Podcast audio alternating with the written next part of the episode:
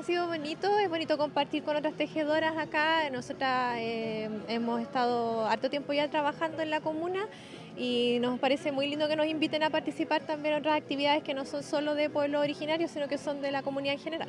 Excelente, no camaradería, excelente, compañerismo de todas maneras, entonces sí, no, excelente, ojalá que se repita.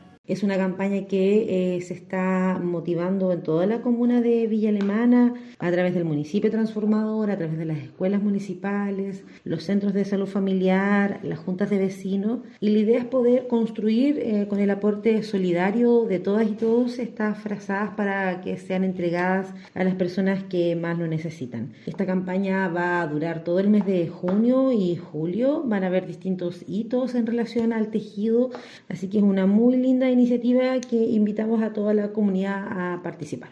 El tejer en público la importancia es poder recibir y llegar a otras personas que son tejedoras pero en casa, que no tienen una asociación, que no tienen una agrupación. Entonces acá han llegado bastante que vienen a aprender también, nosotros podemos entregar nuestra experiencia y compartir las experiencias de los demás. ¿Cómo ha sido la experiencia? Hermosa hermosa porque hemos podido llegar a varias, hemos podido entregar nuestro talento y eso es bonito.